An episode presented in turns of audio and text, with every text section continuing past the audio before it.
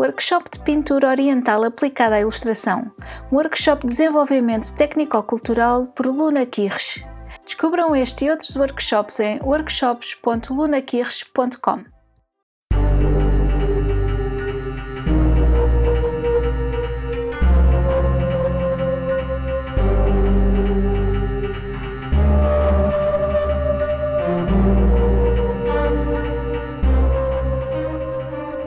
Luna partilha mitos e lendas de Portugal ao Japão. Um podcast de partilha de contos, mitos e lendas de todo o mundo.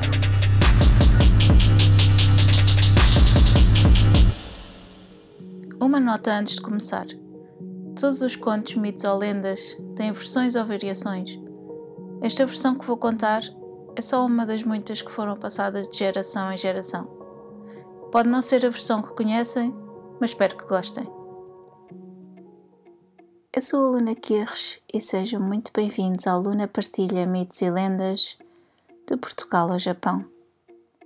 Agora que deixamos os lusitanos e os romanos para trás, continuamos a série de lendas portuguesas e agora inspiradas pelo livro Portugal Lendário, Tesouro da Tradição Popular, publicado pelo Círculo de Leitores.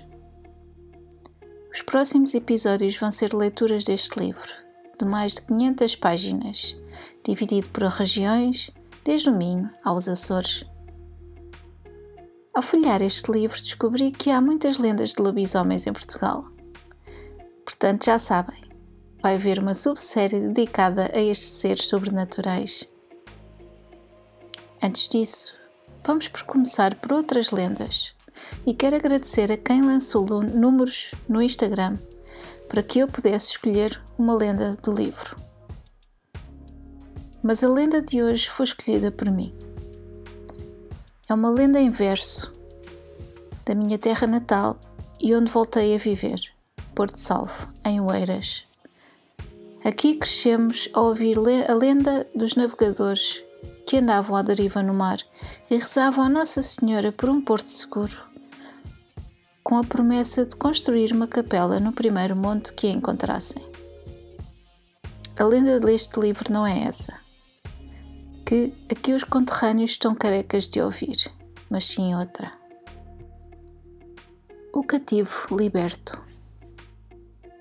A lenda do cativo liberto por Nossa Senhora de Porto Salvo de Oeiras é dada em versos, salvos do esquecimento por Pinho Leal, que os copiou de manuscrito anónimo antigo.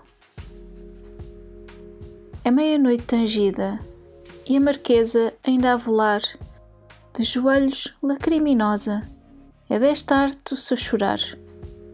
Ó Virgem de Porto Salvo, formosa estrela do mar, madrinha dos navegantes, ouve atento o meu orar. Tenho um filho, um só, ouvis, na morama de além-mar, cativo, arrastando ferros, de maus tratos afinar. Preso em Alcácer Quibir, ninguém o quis resgatar. Não permitais, Virgem Santa, que eu fine aqui a chorar. Trazei-me salvamento, o meu filho, e se voltar, eu vos prometo, Senhora, orar sempre até finar. Palavras não eram ditas, diz-lhe uma irmã a chorar. Corramos a Porto Salvo, vamos à Virgem orar. Assim que foi alvorada, caminham a ribamar e a Virgem de Porto Salvo de joelhos vão orar. Enquanto, enquanto estavam na ermida, me contritas a rezar, arma-se grande tormenta, lampos e trovões no ar.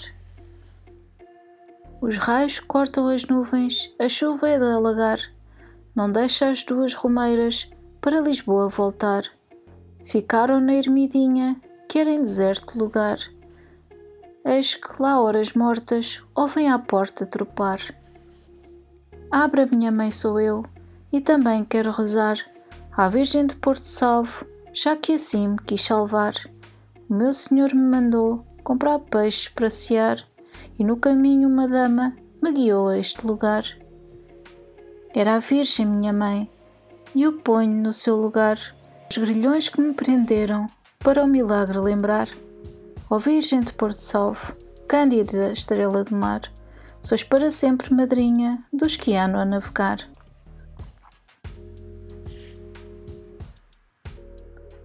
Espero que tenham gostado. Muito obrigada por estarem desse lado e até ao próximo conto. Se gostaram deste podcast, subscrevam, deixem um comentário simpático e uma avaliação de 5 estrelas. Gostariam de partilhar um conto, um mito ou uma lenda? Enviem para o e-mail mitoselendas.lunaquirres.com Descubram mais no Instagram Luna Partilha. Podem apoiar este podcast através do PayPal ou comprar um café. Vejam os links na descrição. Muito obrigada e até ao próximo conto.